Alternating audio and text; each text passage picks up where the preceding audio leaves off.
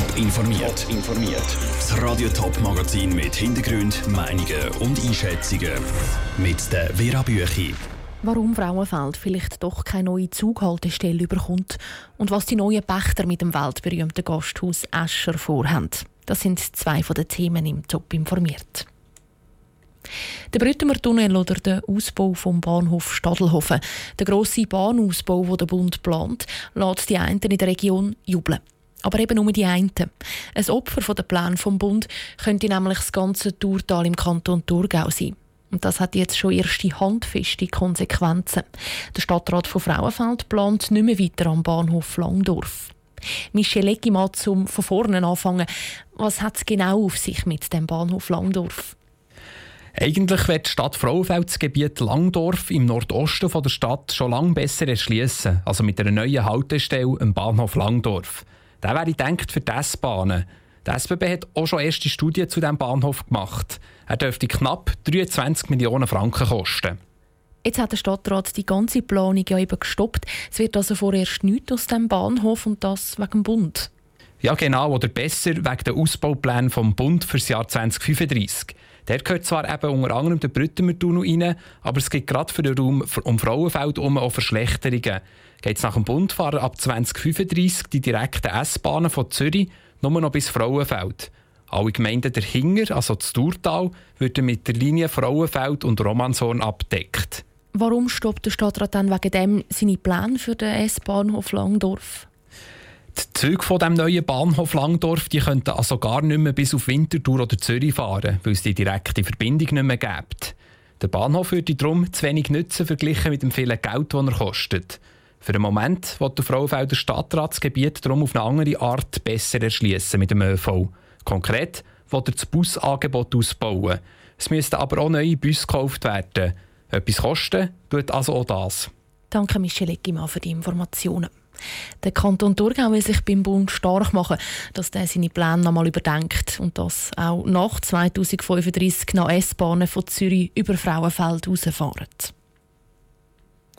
Zürcher Kantonsräte sind stramm auf Parteilinie. In den letzten knapp vier Jahren haben die Kantonsräte bei mehr als 98 Prozent der Abstimmungen genau so abgestimmt, wie es ihre Fraktion vorgegeben hat.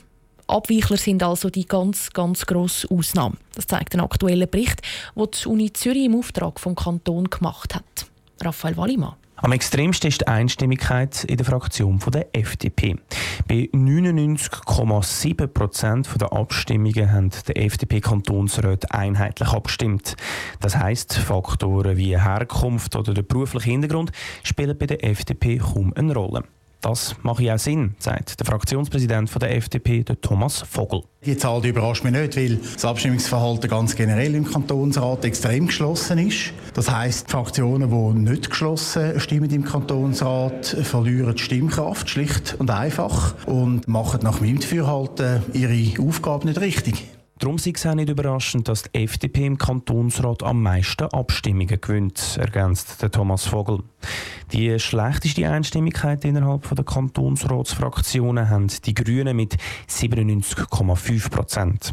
Esther Guier, Fraktionspräsidentin der Grünen, sieht das aber nicht als Schwäche von ihrer Partei. Es ist nicht mein Ziel, dass wir einheitlich abstimmen. Wir sind individuell gewählt in der Rat und jeder stimmt ab, wie er es für richtig hält. Dort, wo es für uns wichtig ist, in der Umweltfrage, stimmen wir eigentlich immer einheitlich.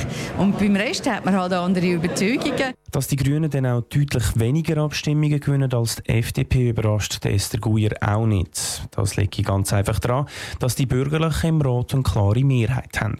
Im Vergleich mit dem Nationalrat sind die Fraktionen vom Zürcher Kantonsrat übrigens einstimmiger unterwegs. Die Einstimmigkeit beim Nationalrat liegt unter 90 Prozent. Raphael Wallimann hat berichtet. In den nächsten Stunden und Tagen können die Kantonsräte so richtig zeigen, wie einheitlich sie abstimmen.